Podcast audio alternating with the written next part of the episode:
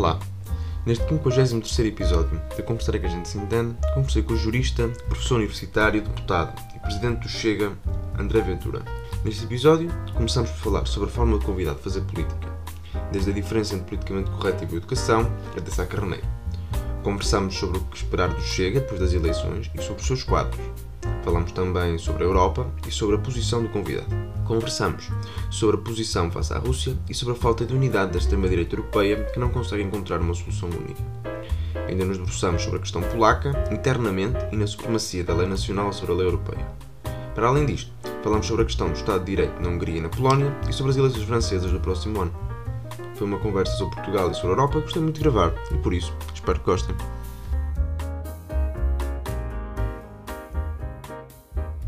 Olá, sejam muito bem-vindos a mais um episódio do Conversar que a gente se entende. O convidado de hoje é o deputado André Ventura, quem agradeço por ter aceitado o meu convite para, para estar aqui hoje. Começava esta nossa conversa com uma pequena provocação. Vamos ver se, se posso utilizar esta palavra. Referiu-se a Jerónimo de Souza como avô bêbado, a Ana Gomes como contrabandista, disse que Alberto João Jardim estava perto de ficar senil, marcou um congresso do Chega para 28 de maio e utilizou recentemente o slogan Deus, Pátria, Família e Trabalho, que junta a trilogia Deus, Pátria, Família da ditadura de Salazar e Trabalho, Família e Pátria do governo de Vichy e de Pétain. Diz muitas vezes que Sá Carneiro, se fosse vivo, que votaria no Chega. Mas Sá Carneiro tem uma frase que diz a política sem risco é uma chatice, mas sem ética é uma vergonha. Eh, eu, honestamente, não me parece que veja aqui muita ética na sua forma de fazer política. Ah, depois disto, ainda acha que Sá Carneiro votava no Chega? Sim, obrigado pelo, pelo convite. Acho que sim, acho que gostaria porque Sá Carneiro era essencialmente um reformista, provavelmente pagou com a vida a luta contra o socialismo e hoje, na verdade, em Portugal só há um, só há um partido que luta a sério contra o socialismo, que é o Chega, eu vou dizer isto outra vez, eu já o disse na SIC e na TV, mas vou dizê-lo aqui também. O PSD de Rui Rio votou 61% das vezes ao lado do Partido Socialista. Sá Carneiro correria de vergonha se visse o que está a acontecer. Hoje, só há um partido que aceita as tradições portuguesas, a cultura portuguesa, como Sá Carneiro também aceitou, que luta contra o socialismo porque sabe que o socialismo nos empobrece e nos destrói e nos tira a liberdade de pensar, de escrever, de, de querer fazer diferente. Uh, e, portanto, estou convencido que sim, que Sá Carneiro hoje seria uh, do Chega. Em relação às expressões que referiu, eu pauto-me por não ser politicamente correto. Já disse coisas que se calhar não devia ter dito, já disse coisas que até fiquei aquém do que devia ter dito, mas eu acho que os portugueses precisam, os europeus em geral, os portugueses, precisam de políticos que sejam humanos, como tu, como os teus amigos, como todos às vezes erram, às vezes falham, às vezes não dizem o que deviam dizer, mas são humanos. Arriscam, querem falar a linguagem das pessoas comuns.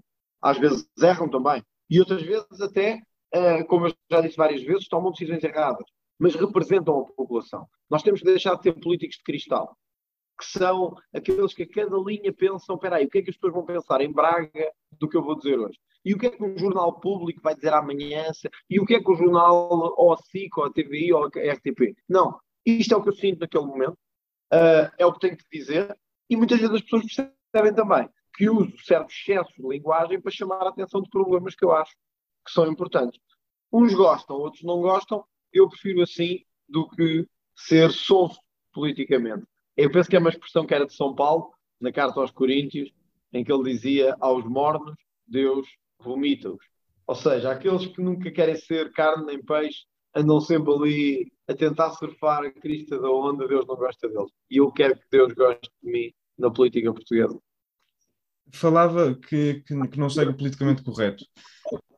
Não há diferença entre politicamente correto e boa educação? Hum, eu acho que é diferente. Eu procurei sempre responder aos ataques dos meus adversários que são permanentes e que têm apenas um terço da expressão que os meus ataques têm. Sempre que alguém me ataca, passa pelos pingos da chuva quando sou eu a atacar, ganha uma dimensão uh, de crítica nacional. E eu procuro sempre responder com assertividade, às vezes com dureza, uh, sem ser politicamente correto, mas procuro nunca passar a fronteira da boa educação. Talvez às vezes possa ter acontecido, mas a quem a que português nunca aconteceu. E é isso que eu quero ser. Eu quero ser um português como os outros. Eu sou um português como os outros. Quero cometer erros, às vezes até gafes, mas também acerto muitas vezes, como a maioria das pessoas. E por isso, o que eu exijo é o respeito para mim que eu também dou aos outros. O que eu peço às pessoas que pensem e aos que estão a assistir a este podcast ou que vão assistir é que pensem nisto. Como é que se sentiriam se fossem das pessoas mais atacadas do país, a toda a hora, por todo o lado, de todos os setores, do setor artístico ao setor político, e tenham que manter a cabeça fria para tomar decisões, para seguir em frente e para mobilizar os vossos eleitores. Pensem como é que atuariam e talvez aí me deem o benefício da dúvida de muitas das coisas que eu tenho dito. Passando agora para, para a questão das eleições de dia, dia 30 de janeiro, o, o, o Sr. Deputado já falou várias vezes que para apoiar um governo tem que pertencer a esse governo e pediu o Ministério da Justiça, da Administração Interna, da Segurança Social, da Agricultura e já chegou a falar em Vice-Primeiro-Ministro. Um, isto, em primeiro lugar, parece-me que depende de vários Cs. Primeiro, do, do se o PSD ganha as eleições, se o Chega tem representação para poder pedir isto, se o PSD está disposto a governar com o Chega e se os outros partidos da coligação estão dispostos a governar com o Chega. Para além disto, parece-me que para pastas tão importantes, se olharmos para os quadros do Chega, não se encontra ninguém com para ministriável para estes temas. Olhamos, olhamos para, por exemplo, para Viseu e vemos que o candidato do Chega em Viseu será João Tili. João Tili, que para os, para os mais desatentos, é, é um negacionista de primeira água, e quando eu digo em primeira água, não é em qualidade argumentativa, mas em, em ser conhecido dentro da, dentro da área. É alguém que gosta de patrocinar teorias da conspiração do mais variado tipo, e portanto é isso que chega a apostar no Distrito de Viseu, uh, um distrito, provavelmente a capital do interior do país, um distrito importante. Um, onde é que estão os quadros do Chega para ocupar estes ministérios? Olha, antes de mais, depende de facto de vários estudos. Depende da força que o Chega tenha a nível eleitoral. As sondagens hoje dão-nos à volta de 10%, 10%. Sim. Eh, na, na última sondagem da SIC dava-nos 10,1%, penso eu, 10%. Eu estou apostado em chegar aos 15% nestas eleições. O que Acha possível? O resultado. Bom, eu tive nas presidenciais 12, por isso não me parece impossível chegar aos 15%. Uh, acho que vai ser preciso trabalhar. Nunca um partido na terceira força, tirando o caso do PRD, foi uma espécie de epifenómeno. Nunca um partido de terceira força chegou aos 15%. Eu quero chegar e daí a força para o governo. Repara, é o que eu tenho dito. A força que vamos ter para o governo tem que depender da nossa força eleitoral. Eu não quero quatro ministérios se tiver 5%, como é evidente. Eu tenho a noção do quadro e do xadrez político português. Mas também não quero que nos imponham uma governação se o Chega tiver 15%, ou 12%, ou 13%. Quer dizer, tem que haver respeito pelos eleitores. Se os eleitores disserem que querem 30% do PSD e 13% o Chega, o Chega tem que estar no governo nessa proporção dos 13%. E, portanto, tem que ter ministérios, tem que ter um quadro de ação, não está lá só para levantar a mão, baixar a mão e dar cheques em branco. Não é isso que os eleitores. Ouça, para isso os eleitores votavam no Chega, votavam no PSD. Se fosse para isso, tinha votado tudo no PSD. Não é isso que aconteceu. O que aconteceu foi, ou pode vir a acontecer, é os eleitores dizerem queremos um governo combinado, chega PSD. PSD chega.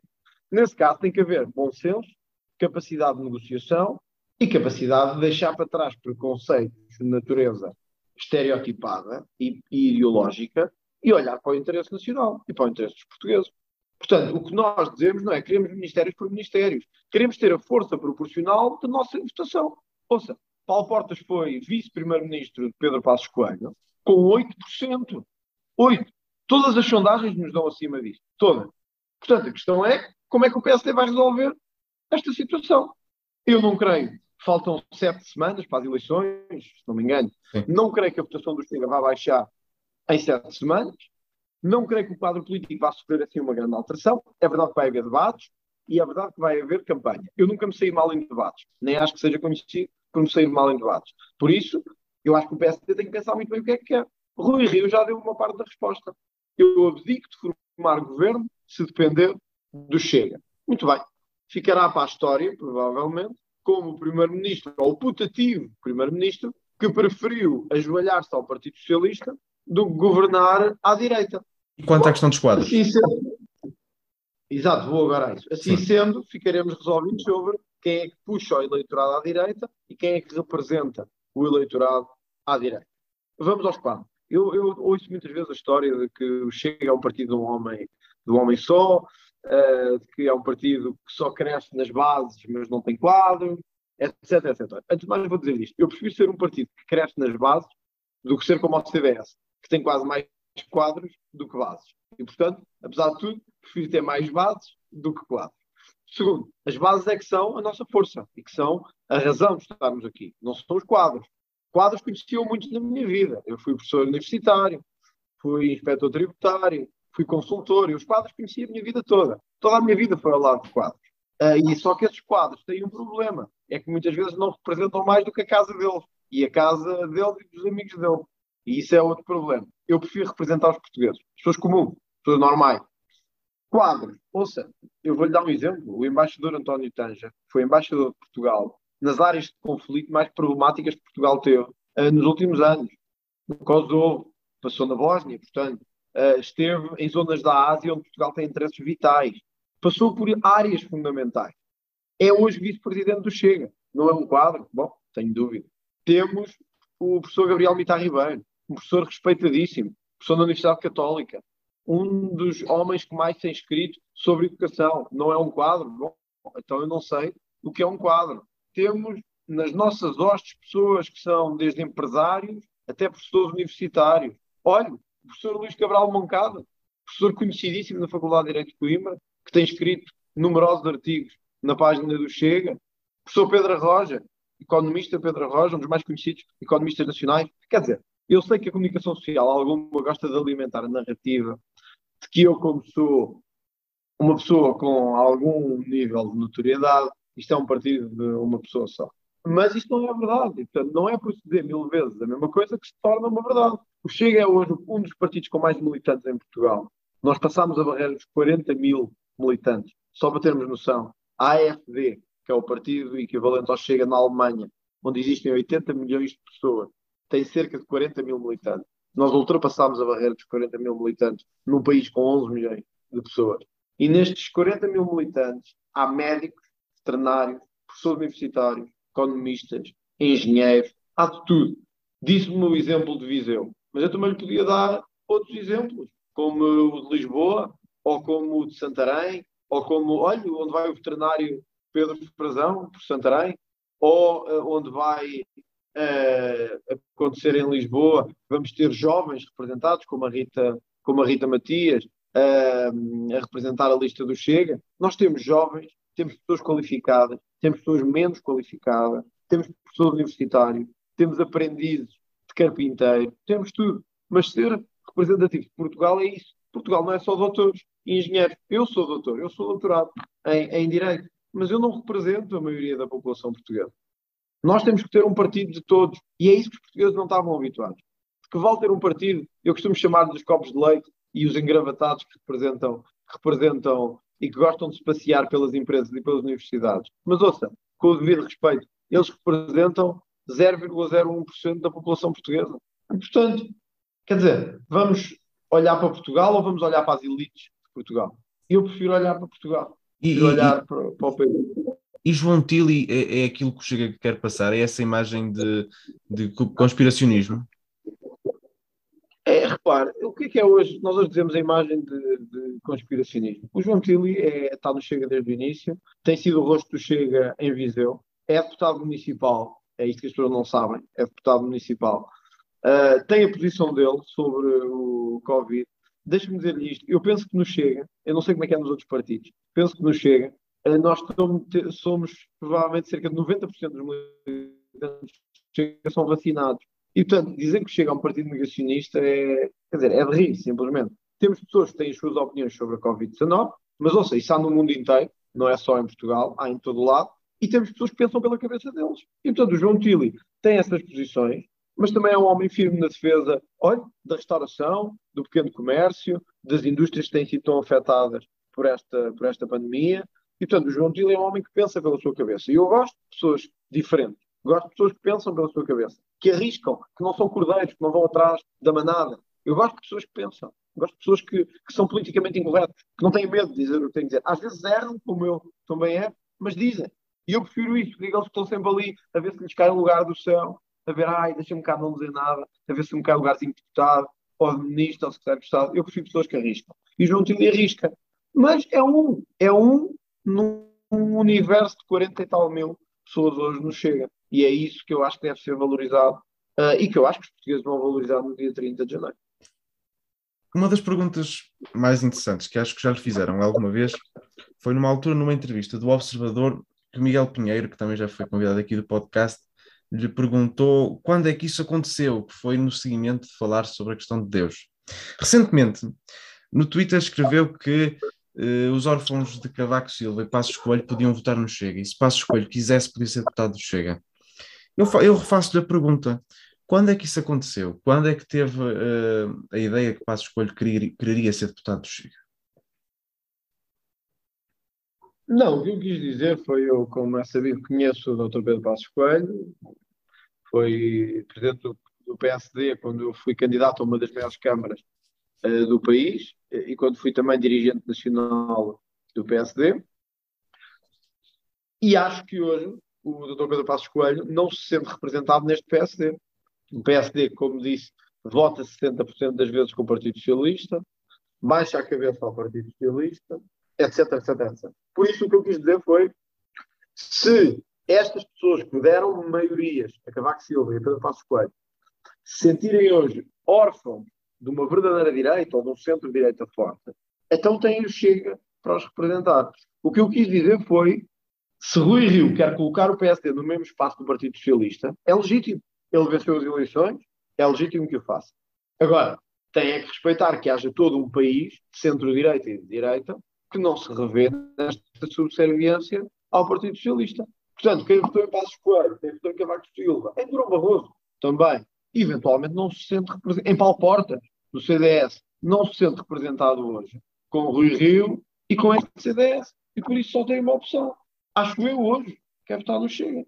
A Iniciativa Liberal é, é um partido ainda, segundo as sondagens, com uma margem reduzida de, de crescimento e de implantação. Aliás, viu-se nas autárquicas. A Iniciativa Liberal não elege um vereador. Um vereador. Não há implantação da Iniciativa Liberal. O Chega foi a umas primeiras eleições autárquicas e elegeu o dobro dos vereadores do Bloco, do bloco de Esquerda no seu tempo áureo. Portanto, isto é a implantação do país de direita. É esta a solução que as pessoas têm hoje. Uh, às vezes as pessoas dizem, bom, mas o André Ventura também não é o ideal. Em política não há o ideal. Há o que temos. O que temos hoje é isto, é entre Rui Rio e André Ventura, à direita. Esta é a escolha que os portugues vão fazer no dia 30, entre ser subserviente ao Partido Socialista e lutar contra o Partido Socialista. Os que quiserem ser subservientes votam em Rui Rio. Os que quiserem uma direita forte, alternativa, com programa próprio, sem medo de falar, votam no Chega e no André Ventura. Eu, eu não lhe pergunto se falou com Passos Coelho sobre isto, mas então ah, posso presumir que acha que Passos Coelho no, no, no dia 30 votará no Chega. Não me admiraria. ok, então ficamos assim e passaria agora para, para a próxima parte. Tinha gostado de falar sobre a Europa. Foi candidato ao Parlamento Europeu em 2019, na altura ainda não com o Chega, com o Basta. Uh, mas acho que os portugueses não ficaram a perceber muito bem a sua posição sobre a União Europeia, até porque no debate, na altura, teve coisas mais importantes para fazer na CMTV e acabou por não ir ao debate. Uh, eu cheguei eurocético.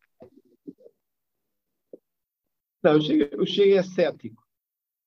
Uh, o Chega é cético da Europa que está a ser construída. O Chega não é contra esta União Europeia. Não, é, não quer sair da União Europeia, nem do euro. Eu acho que, do ponto de vista económico, e quem percebe um bocadinho disto vai perceber o que é que eu quero dizer, do ponto de vista económico, fiscal, do ponto de vista até do sistema financeiro, sair da Europa era uma tragédia. Para Portugal, um país com as características de Portugal. Outra coisa é aceitarmos o caminho que a Europa tem feito. E eu tenho usado esta expressão que eu acho que caracteriza bem esta União Europeia. Uma Europa que se quer meter em tudo o que devia deixar à liberdade dos países e dos cidadãos e que não é capaz de se fortalecer, aí sim, em áreas onde se devia fortalecer e que prefere ignorar. A União Europeia hoje prefere decidir se podemos usar a colher de pau ou se não podemos usar a colher de pau. prefere decidir se podemos vestir-nos com algodão ou, ou com não algodão. Prefere decidir o que é que podemos comer ou o que é que podemos beber. Se temos que vacinar obrigatoriamente ou se não temos que vacinar obrigatoriamente. Mas depois, em áreas que aí sim fazia falta mais força e mais unidade, como a representação externa. Olha, como a defesa, que é uma área onde a Europa tanto tem falhado, e no controle de fronteiras externas, aí é onde a Europa não, não, não consegue uh, criar plataformas de, de, de, unidade. E, portanto, é tudo ao contrário. Nesse sentido. Quanto à defesa, é a favor de um, de, um, de, um, de, um, de um exército europeu? Sim, eu já o disse. Uh, não é, ou seja, é uma ideia que coloca efetivamente em causa alguns problemas face aos Estados soberanos, mas é hoje, na minha perspectiva, e agora aqui falo, o partido não tem ainda uma posição positiva sobre isso, mas eu acho que é uma inevitabilidade. Se queremos que a Europa tenha algum peso militar e diplomático a nível mundial. Repare, a, a influência dos Estados Unidos e a Rússia e agora a emergência da China têm em alguns espaços geoestratégicos fundamentais, como o Médio Oriente, como o Pacífico, como na região do continente africano. Hoje, deve-se à sua forte capacidade militar e, consequentemente, diplomática. A Europa tem sido um gigante político e um anão militar. E, portanto, isso traz-nos consequências, nomeadamente a descredibilização, a, a, pouca capacidade de ação e decisão e de influenciar. A Europa tem que voltar a ter capacidade de influenciar, capacidade de interferir para defender os nossos interesses geoestratégicos. Isso exige uma capacidade militar forte. E hoje, face à multiplicação de polos, como acontece com os grandes blocos, a China, a Rússia, a Índia, os Estados Unidos da América, os países europeus sozinhos já não conseguem ter essa presença militar. Basta ver o caso de França, que é o último exemplo de potência militar ainda na, na União Europeia, com um arsenal nuclear considerável, com alguma estrutura militar desenvolvida, mas que está a ter imensas dificuldades, mesmo em regiões muito pobres, como na República Centro-Africana. E, portanto, isto significa que se queremos ter intervenção em áreas como o Médio Oriente, como o, o Pacífico, como a região africana, nós temos que ter uma capacidade militar interventiva forte e rápida. E isso a nível europeu só se consegue com alguma conjugação de esforços. Portanto, eu não digo que se chame Exército Europeu ou que tenha que se chamar Federação de Exércitos, mas tem que se criar um mecanismo comum de defesa e de ação que, que seja capaz de intervir quando a Europa tem interesses estratégicos comuns. O, o, Chega pertence ao partido Identidade e Democracia, ao Partido Europeu ID, com, ao lado de, da Rassemblement Nacional de Marine Le Pen e da Liga de Salvini. A proximidade entre, entre Salvini e, e Le Pen a, a, Vladimir Putin muitas vezes torna-se, uh, às vezes, clara. Um, a verdade é que a Rússia tem abusado recentemente da, da, da boa vontade europeia, diria, ou da sua, ou da sua falta de ação. Um, há uns anos na Crimeia e agora vemos novas hostilidades na, naquela zona e temos lá países que pertencem à União, à União Europeia. Um, é, como é que olha para Vladimir Putin e para o, e para o regime estou, estou, da, estou à vontade. da Federação Russa? Para mim, o meu foco é a Europa. Todos os que afrontarem a Europa, para mim, são inimigos da Europa e têm que ser combatidos como tal. Não temos nenhuma subserviência nem a Vladimir Putin, nem a Joe Biden, nem a, a, a Xi Jinping na China. Não há nenhum. Para nós, é a Europa que tem que ser o polo central uh, e de domínio. Se há dirigentes no ID, mas como também há no Partido Socialista, eu quero lhe lembrar quem é que recebeu aqui Vladimir Putin em Portugal com grande pompa e circunstância. Não foi ninguém de direita, foi o Primeiro-Ministro José Sócrates, do Partido Socialista. Um, aquilo que temos hoje é que Putin tornou-se um, um, ator estratégico global importante. E isso tem que ser tido em conta nos termos da realpolitik, em termos de pragmatismo político. Outra coisa é os interesses estratégicos da União Europeia e da Europa. Para mim, esses interesses estratégicos têm que estar acima de qualquer outra coisa e não há nenhum dirigente europeu que possa colocar interesses de terceiros, nomeadamente a Rússia, à frente de interesses europeus. Se algum dia for primeiro-ministro português, como espero, o que farei na Europa é para impedir que outros que não europeus tenham um voto a dizer sobre o espaço europeu, fortalecer o espaço europeu, fortalecer as nossas fronteiras externas. Porque, ao fim do dia, nem Estados Unidos, nem Rússia, nem China têm interesse em ajudar a Europa. Ao fim do dia, todos são concorrentes da Europa. E nós temos que ter noção disso. Portanto, Chega está muito à vontade nisto. Tem um grupo europeu onde há líderes mais pró-Putin, outros menos pró-Putin, onde há líderes mais pró-Estados Unidos, menos pró-Estados Unidos, onde há líderes mais favoráveis a acordos com a China e outros menos favoráveis, o Chega tem se mantido fiel à sua tradição europeia e de integração da civilização europeia, que é temos que colocar a Europa em primeiro lugar. Por isso é que eu falo muitas vezes da Europa dos europeus. Não é para criar uma espécie de nacionalismo europeu, mas é para mostrar que há uma civilização europeia, que há um grupo europeu que precisa de proteção, de crescimento e de força. E é nesse só que eu estou preocupado. Vladimir Putin, para mim, é um concorrente, como Joe Biden e como o presidente chinês. Mas há algum, algum tem... tipo de admiração por Putin? De, de alguma não, forma? Não, não há nenhum tipo de admiração. Eu admiro democratas, sobretudo. E admiro pessoas que lutam pela democracia e vencem nas urnas, uh, convencendo o seu, o seu povo. E sou um democrata, por natureza. A minha admiração é pelos europeus e pela Europa. E é aí que politicamente o meu jogo se faz. Relativamente pouco tempo falava-se de uma possibilidade de um grupo uh, maior das, da, da, da, família da extrema-direita europeia ou da direita radical, não sei como prefere que chame, uh, entre o ID e o, e o ECR, o SER.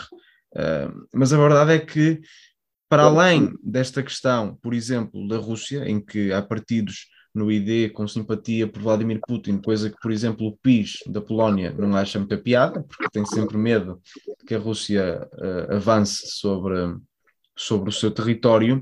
Há rivalidades internas claras entre os dois partidos. Uh, por exemplo, no ID temos a Liga de Salvini, no, no ECR temos uh, o Fratelli d'Italia. E, portanto, dois, dois partidos que neste momento competem nas sondagens pelo primeiro lugar em Itália. Um, esta rivalidade entre os dois partidos que se podiam eh, supostamente ideologicamente estar mais próximos e alcançar uma alternativa de direita mais musculada eh, eh, não demonstra que essa alternativa verdadeiramente não existe porque depois não há entendimentos? Não, isso é o mesmo dizer que porque existe o Bloco de Esquerda e o PCP não há, não há alternativa na extrema-esquerda portuguesa. Mas o grupo europeu é só um. No caso, são dois grupos Exato. europeus que não se entendem. Mas, como sabe, também no grupo europeu há várias variantes. Há os verdes, há os grupos liberais, há o PPE. Há, portanto, há muitos partidos que cá, ou a nível de política doméstica, estão juntos e na Europa até estão em grupos, em grupos diferentes. É verdade, para lhe responder diretamente, o que eu acho, e o Chega tem feito um bocadinho esse trabalho, uh, por ser respeitado nos dois grupos. Aliás, eu estive recentemente no encontro em Bruxelas com, com os líderes do ID, na Cimeira Anual do ID, mas tinha estado um mês antes com o Vox e com o Fratelli d'Italia em Madrid, onde discursei no Viva Vox, Espanha. Sim. Eu tenho procurado fazer pontos e aproximações, precisamente por isso que disse, que é hoje é importante que a direita europeia se reconfigure e ganhe força. Nós temos umas eleições europeias em 2024, daqui a dois anos e tal, portanto, sensivelmente. Isto significa que vamos ter que ter a capacidade de superar um pouco as divisões que temos entre conservadores e o ID, entre o grupo dos conservadores e o ID, e defender o grupo dos patriotas, o grupo dos que defendem mais segurança, dos que defendem controle de imigração, dos que defendem menos presença islâmica na Europa, dos que defendem mais justiça, mais luta contra a corrupção, dos que defendem, portanto, tudo isto temos que criar pontos para dar valor ao que interessa e ser capazes de apresentar aos europeus uma alternativa em 2024 face a esta Presidente da Comissão Europeia, uh, austríaca, que apenas tem feito o frete ao, ao, aos sociais-democratas e aos socialistas. Portanto, o que nós temos que ser capazes é de superar diferenças para isso. E o Chega está disponível para ajudar, como tem feito. Eu tenho me encontrado múltiplas vezes com Santiago Abascal, penso que ele estará novamente cá para apoiar ainda a minha campanha eleitoral do próximo mês. E eu, eu estive com ele e voltarei a estar também quando em Espanha houver atos eleitorais. Ao mesmo tempo, encontrar-me em breve novamente com o Salvini também, com Marine Le Pen, com quem tive o mês passado, tentando precisamente garantir que a Europa continua com uma direita forte, essa direita que podemos chamar mais musculada, a direita das tradições, a direita da defesa da identidade dos povos, essa é a direita que eu quero forte. E para isso é preciso entendimento. E eu estou disponível, e o Chega tem estado disponível, para ajudar a essas pontos e a esse entendimento. Então daqui infiro que eh, o Chega acha, achava interessante e acha importante um grupo europeu unido e não dois grupos separados que, que neste momento se rivalizam. Eu preferia um grupo europeu. No, no ECRE, por exemplo, temos o PIS, que é o partido que neste momento está à frente da Polónia. Uh, é exemplo, seja internamente às políticas que tem levado na Polónia, e, mas também externamente quanto à questão da supremacia da, da lei polaca à lei europeia? Eu, eu, acho que é muito difícil fazermos sempre uma avaliação uh, serena face à comunicação social que temos de algumas figuras europeias. Eu, eu vou dar este exemplo só para as pessoas perceberem. Durante dois anos, três, fomos massacrados com Donald Trump e com a ineficácia da luta contra a pandemia nos Estados Unidos, porque era Donald Trump. Joe Biden entrou já o ano passado, foi eleito, uh, em novembro de 20, entrou em 21, e os Estados Unidos continuam numa situação muito, muito débil do ponto de vista não só da pandemia como da economia, mas isto nunca mais foi notícia em parte nenhuma do mundo, sobretudo na Europa. Portanto, há aqui toda uma narrativa uh, contra os republicanos, contra a direita, que tem predominado na comunicação social e que leva a sermos influenciados. Como contra Viktor Orbán na Hungria, ou como contra o PIS na Polónia, etc. Portanto, eu tenho algumas dificuldades em fazer essa avaliação. Agora, há uma coisa que lhe digo. Os alemães já decidiram algo parecido no seu Tribunal Constitucional, que a lei europeia não se podia sobrepor à lei alemã, e não houve nada disto que está a ver contra a Polónia. Porquê? Porque era a Alemanha. Portanto, contra a Alemanha já todos piam mais baixinho do que com a Polónia. Portanto, o que eu quero dizer é nós precisamos de uma Europa de iguais, naturalmente com a diferença entre países, com a grandeza que é diferente também, económica, política, etc., mas de uma Europa que conjuga esforços. E, portanto, eu não vou dizer se é exemplo ou se não é exemplo. É, eu tenho Salvini, é um dos meus grandes amigos europeus, é, olho para ele como um exemplo a seguir. Santiago Abascal tem feito um trabalho extraordinário em Espanha. Quando todos dizíamos que em Espanha não era possível nascer um movimento assim, ele fez-lo, um pouco como dizendo Portugal também, antes de aparecer o Chega. E eu acho que, sobretudo, eu olho para estes exemplos como bons exemplos. Não vou julgar os outros, dizer que são maus ou, ou, ou bons. A narrativa europeia não os favorece. Mas para mim a narrativa europeia é a mesma que está a falar muito do Bolsonaro até haver as eleições no Brasil e tenho a certeza que se ganhar o Lula e continuarem a morrer milhares de pessoas por dia no Brasil, deixa de se falar do Brasil e deixa de se falar do Lula. Pouco, pouco valor dou isso. Deixe-me deixe voltar, por favor, à, à, questão, à questão polaca, porque, porque, porque me parece relevante. E, e deixe-me dizer-lhe que noto em si um, deixe-me dizer, um síndrome de PCP. Sua resposta foi idêntica à que o PCP costuma dar e àquela que atacou, e aquela que, atacou, que o deputado atacou ferozmente João Ferreira no debate presidencial. Portanto, há aqui um síndrome PCP, mas para além disso, quanto a, presumo que não queira responder à questão interna polaca, quanto à questão da, da supremacia da lei polaca à lei europeia. A lei nacional sobrepõe-se à lei europeia ou ao contrário? Era o que lhe estava a dizer. A Alemanha já decidiu muito parecido no seu Tribunal Constitucional. Mas no geral. Não houve nenhum problema com isso. Uh, o que eu acho é que tem que haver cedências de parte a parte. Nós temos um quadro jurídico muito estabilizado nessa matéria, desde logo temos um artigo 8 da Constituição que deixa essa matéria também relativamente clara. Hoje as normas europeias são claras nessa matéria, que o direito primário da União Europeia deve prevalecer sobre os Estados, caso contrário torna-se difícil promover o processo de construção europeia. Mas isso não pode querer dizer que todo o direito da União Europeia destrói e é superior ao direito nacional. Eu acho que na posição, uma posição intermédia entre os burocratas de Bruxelas e aquilo que foi decidido na Polónia é o que permite aquilo que alguns grandes europeus chamavam política de pequenos passos. Permite-nos ir crescendo e construindo. Nós não podemos ter a ideia simplesmente do direito, o direito nacional já não vale nada, portanto, é apenas é, subsidiário ou é apenas para estar lá é, onde não houver direito europeu, nem que o direito europeu é, não vale nada e, portanto, só deve vir quando o direito nacional permite.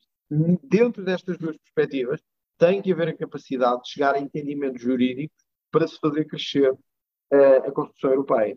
E, portanto, não há aqui nenhuma, nenhum absolutismo na minha posição, nenhum fundamentalismo. Percebo ambas as posições. E acho que na jurisprudência polaca e na tradição que tem sido europeia pós-Segunda Guerra Mundial, tem que se encontrar consensos que permitam a evolução. E isto provavelmente não vai ser tão rápido como alguns quereriam, mas também não pode ser tão destrutivo como alguns querem da soberania dos povos e da identidade dos povos, como estão a tentar fazer com a Polónia e como estão a tentar fazer com a Hungria. É na conciliação que vamos conseguir crescimento europeu. E é essa conciliação que o Chega tem, tem lutado. E é por essa conciliação que o Chega tem lutado. Quanto ao síndrome PCP, oh, oh, oh, João, só para ficar claro isto, é que nós não defendemos facínoras, nem ditadores sanguinários. E o que acontece é que o PCP não consegue tocar no dedo, na ferida, de pessoas que metem em campos de concentração, à hora que estamos aqui a falar, homens, mulheres e crianças. E isso é muito, muito grave. O PCP teve nas suas, na sua festa do Avante membros das FARC, um grupo terrorista ligado ao narcotráfico mundial. Se fosse o Chega a fazer uma coisa desta, meu Deus, era telejornais de manhã à noite com isto. Portanto, não tem nada a ver com o síndrome PCP. Nós não defendemos sanguinários, nem defendemos ditadores. Eu, quando, quando falo em ensino do PCP, refiro-me à ideia de que, eh, quando se pede um, um exemplo, eh, se era exemplo ou não, tentou não responder como o PCP responde sempre quanto à questão, por exemplo, da, da Norte da Coreia ou da Venezuela. Um... Mas você perguntou-me da Polónia e eu disse: acho que nem um nem outro tem razão, não fugi à pergunta. Agora, acho que entre a posição a segunda, sim. Acho que entre a posição dos dois tem que ser encontrado um equilíbrio entre a posição de se dizer que o direito europeu não vale nada e é inferior, mas também a posição de que diz que a identidade dos Estados-membros e o seu ordenamento jurídico não valem nada. Eu acho que é possível e o Tribunal de Justiça das Comunidades Europeias pode fazê-lo, mas o Conselho Europeu também tem que o fazer. Temos que desenvolver aqui um espírito de conciliação nacional uh, a nível comunitário que permita desenvolver e continuar a desenvolver o espaço jurídico da União Europeia. Preocupa-o a questão do Estado de Direito na Polónia e na Hungria? Preocupa-me em todo o lado, não é só na Polónia e na Hungria. Preocupa-me igualmente na Alemanha, quando coloca sob vigilância um dos partidos políticos. A Alemanha colocou a AFD sob vigilância dos serviços secretos.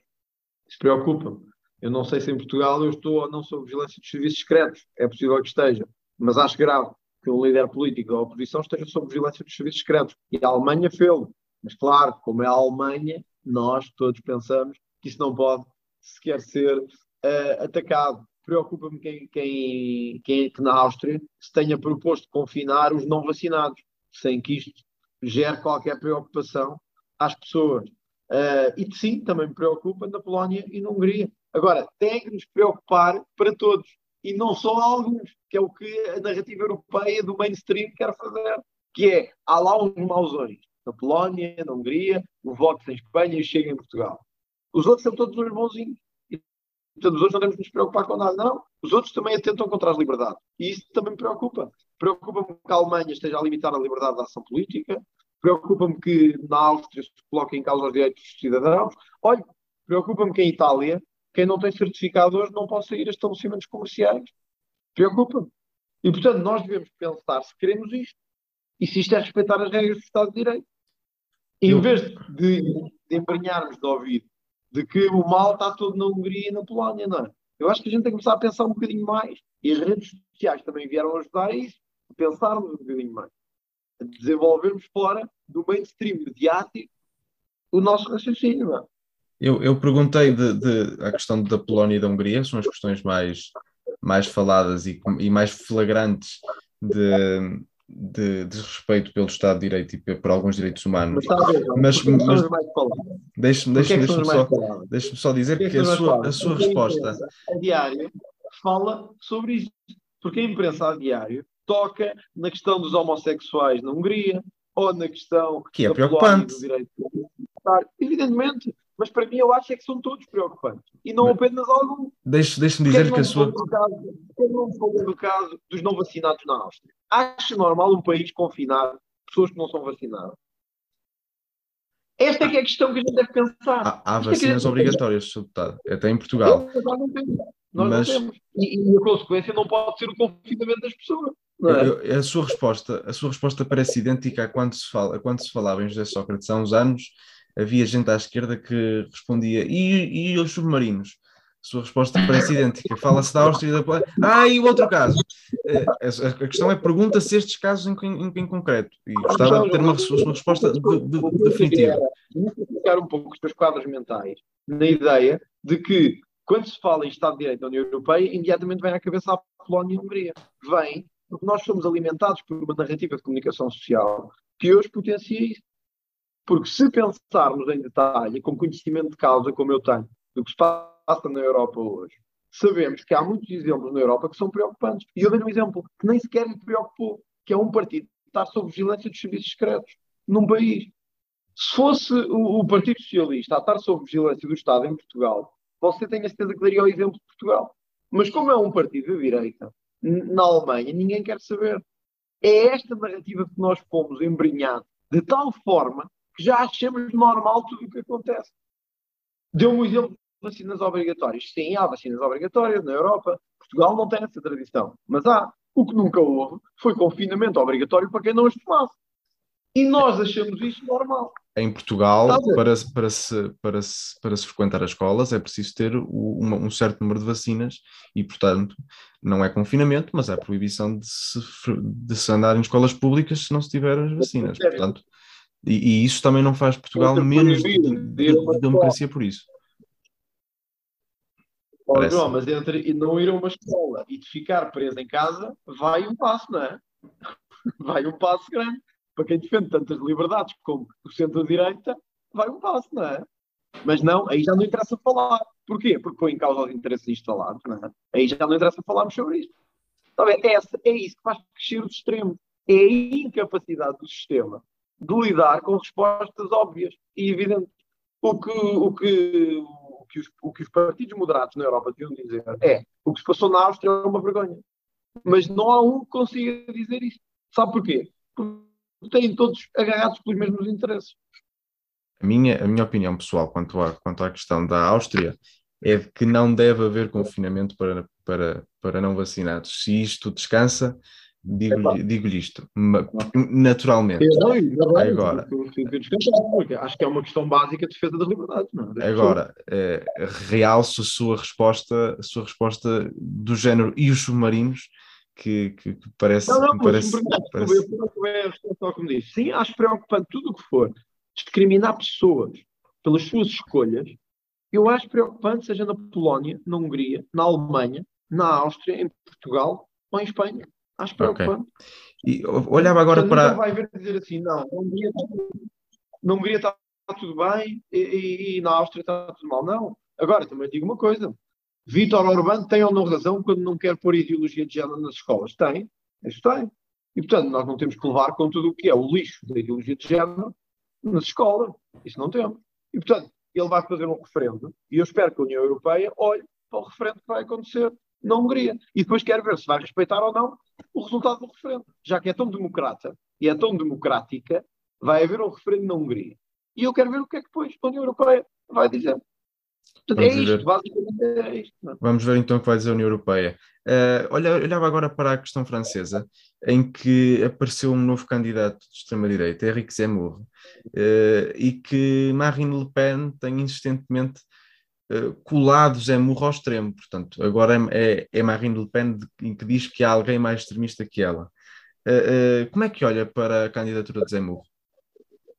Ah, acho que Zemmour tem razão em algumas coisas que diz, nomeadamente sobre a imigração islâmica na Europa. Eh, eu próprio tenho dito várias vezes. Acho que neste caso pode dificultar a candidatura de Marine Le Pen, nomeadamente a chegada à segunda volta ou à presidência francesa, e portanto pode perturbar o espaço político à direita em França. Não vou fazer grandes comentários, não tenho acompanhado perto a, a, a caminhada de Henrique Zamur, é apenas o que hoje, na comunicação social. Tive a oportunidade de dizer a Marine Le Pen no mês passado quando me encontrei com ela, que espero que consiga uh, anular o efeito Henrique Zamor na campanha presidencial, mas agora vamos ver, agora é com os franceses, da minha parte e da parte do Chega, ajudaremos, junto às comunidades portuguesas, onde temos grande presença em França, a que Marine Le Pen consiga passar à segunda volta. Neste momento, parece-me, apesar de Henrique Zamor ter razão em muitas coisas que diz, parece-me que Marine Le Pen é melhor colocada para poder fazer uma viragem política em França, e é isso que nos preocupa. Olhava agora novamente para, para Portugal, para, para uma questão que preocupa e que, e, e que tenho, tenho feito disto tema aqui no, aqui no podcast, um, que tem que ver com o elevador social. E quando falamos do elevador social, falamos, por natureza, da, da, da escola pública, seja ela prestada por público ou privado, por Estado ou, ou por empresas, mas da, da, escola pública e da possibilidade de qualquer pessoa, independentemente de onde nasça, ter um, um ensino de, de, qualidade e poder ascender socialmente. Um, acha que em Portugal este elevador social está a funcionar? Não, acho que não. E acho que é evidente que não está a funcionar. Uh, eu sou de uma família de classe média, classe média baixa. Uh, todo o percurso que fiz foi nas escolas públicas. Estive numa universidade pública, estive numa escola pública e vi com os meus olhos, como o João provavelmente também vê e verá, à medida que for avançando na sua vida, que o elevador social funciona muito mal. Uh, há imensas limitações, imensos constrangimentos, muito pouco apoio, e era uma das áreas onde devia haver apoio. Nós precisamos, de facto, ter quadros qualificados em Portugal precisamos de apostar no ensino, na formação, e não apostamos. E isso não, não deriva da escola pública nem da escola privada. Isso deriva da incapacidade que Portugal tem tido de apoiar uh, o ensino e de apoiar os seus jovens. E eu tenho dito isto muitas vezes e sou acusado de populismo. Se dessemos menos subsídios a quem trabalha, a quem não quer trabalhar, e mais apoio a quem quer estudar, a quem quer fazer ciência, a quem quer formar-se, nós teríamos hoje um país muito melhor. O elevador social em Portugal não funciona de todo nem nas empresas, nem nas universidades, nem nas escolas. E isso é algo que o Chega quer muito mudar. Para que jovens como o João tenham muito mais oportunidades do que eu tive, do que eu tive no meu tempo, uh, e do que outros da minha geração e até das gerações anteriores, porque eu não tenho 40 anos ainda, mas há toda uma geração antes de mim, portanto dos 40 aos 50, que foi muito penalizado pela falta, uh, pela dificuldade desse elevador social de que o João falou. Deixa-me dizer que é José, não João, já agora que já, já disse algumas vezes. Desculpa, José. Eh, o que eu queria dizer é isto: é sim, sim, eu percebi, eu mais, mais oportunidades do que a minha geração teve eh, e, José, mais do que foi antes de mim, dos 40 aos, aos 50 anos, eh, e que muitas, muitas dificuldades teve para conseguir afirmar-se no, no, na vida profissional, pessoal e social. E, e, para a educação, que propostas tem o Chega para, para tornar uh, esse elevador social mais, mais eficaz? Uh, há duas. Haver escolha, liberdade de escolha, com, com participação do Estado, isto é, se eu tenho um filho, mas não tenho rendimento adequado, posso escolher pôr o meu filho no privado ou no público. O Estado, como participa, aquilo que como participaria no público, para ele poder estar numa escola religiosa ou privada ou social. Acho que tem que haver mais livre concorrência entre o público e o privado. Todos os melhores sistemas de ensino do mundo que conhecemos têm esta melhor convivência entre o público e o privado. Portugal não tem. Nós devíamos ter. E o investimento uh, uh, no ensino, sobretudo em bolsas. Eu fui bolseiro de doutoramento, uh, mas outros precisam de bolsas até em fases anteriores, mestrados, licenciaturas, etc. E o Estado tem feito muito pouco investimento comparativamente com a OCDE nessa matéria. E eu acho que temos que apostar mais nisto. Tenho que só fazer uma pergunta que pedia celeridade e as, e, as, e as duas rubricas no fim. É possível vivermos uma democracia saudável sem um elevador social que funcione?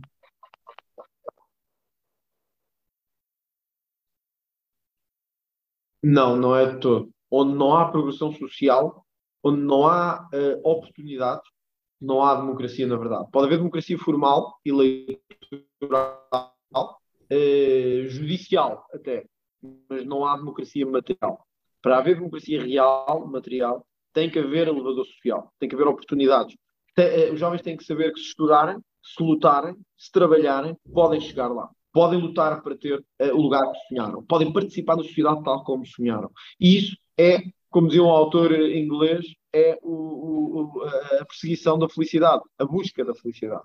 E é esta busca da felicidade que nós temos que garantir. Onde há mais felicidade, há mais prosperidade. Onde há mais prosperidade, há mais desenvolvimento. Passando para as duas rubricas finais, pedir então que falasse sobre o, um livro ou, ou, os livros que queira falar. Olha, um dos livros que, que, mais, me, que mais me marcou uh, e, que, e que é conhecido, que eu já falei várias vezes, a biografia, a biografia de Francisco Sá Carneiro, que até um, recentemente foi novamente uh, editada e que me marcou bastante porque havia aspectos que eu desconhecia da vida de Sá Carneiro, sobretudo das questões internas, uh, partidárias e que muito me fizeram refletir sobre o percurso do, dos fundadores da nossa democracia e com um impacto muito grande no país que temos hoje. Não teve mais impacto porque morreu antes do tempo, mas marcou-me muito. Isto do ponto de vista da literatura, vamos, política. Há um livro que me marcou muito a nível, a nível pessoal, do Dr. Faust, do Thomas Mann, um grande autor alemão, na minha perspectiva, o melhor autor alemão. Um, não digo da história, porque há grandes autores alemães da história, mas da, da modernidade. O livro marcou-me muito. É pesado, é muito denso, mas é um livro muito, uh, muito, muito forte e é também daqueles que mais me marcou. De resto, eu sou um consumidor de livros e por isso uh, é difícil escolher livros que me marcaram mais ou menos. Mas uh, recentemente, assim para dar exemplos recentes, a biografia de Sá, de Sá Carneiro e o, o, Thomas Mann, o, o Dr. Fausto, do Thomas Mann, que reli, é um livro muito antigo, meu pai já o tinha e que já me tinha dado a ler e que gostei, e que gostei bastante. Agora, estou a ler por acaso o, o Dia da Expiação Final, que é de um autor, eh, de um autor americano, por acaso interessante, que escreve sobre, sobre Portugal, sobre a história da Inquisição, da história da Inquisição em Portugal, e também estou, também estou, a, estou a gostar bastante. Portanto, é, é difícil escolher entre os melhores livros, né? os clássicos portugueses, para mim, são, são livros de leitura obrigatória e estou sempre a regressar a eles. E quanto a influências, há alguém que queira, que queira falar, alguém ou, ou mais que uma pessoa que o tenha marcado? Há, há, vários exemplos disso. Um deles é o Papa João Paulo II, eu tenho, tenho dado este exemplo também várias vezes, mas é verdade, pela forma de estar, pela, pela clareza do, do pensamento e, dos, e da intervenção, pela combinação entre o pensamento e a ação, que eu acho que é muito importante e hoje falha tanto na política. O Papa João Paulo II é um exemplo extraordinário. De resto, há políticos, mesmo a nível mundial, que eu continuo a admirar muito. Ronald Reagan é, é um deles, ele eh, era um ator americano, mas foi quem mais, dos que mais se destacou na forma de fazer política, na autenticidade, na forma genuína como se dirigia ao povo americano e que eu acho que, que é altamente marcante. Em Portugal, naturalmente, Francisco Sá Carneiro, acho que é o exemplo melhor. E não é por ter uh, morrido e haver um certo mito à volta de Francisco Sá Carneiro. É porque ele era mesmo uma pessoa determinada no combate, forte nas suas convicções, uh, independentemente das, das consequências. E isso também, uh, isso também me marcou muito. Não por concordar em tudo com ele, mas pela força da atitude e do exemplo. Pedro Passos Coelho também é um exemplo que eu guardarei sempre, uh, pela determinação e pela força que teve num momento muito difícil da vida nacional. E assim terminamos mais um episódio, episódio da Conversar que a gente se entende. Obrigado, Sr. Deputado, por ter aceitado o meu convite para estar aqui hoje. Obrigado. Para a semana. Obrigado. E para a semana estarei aqui com mais um convidado. Até lá.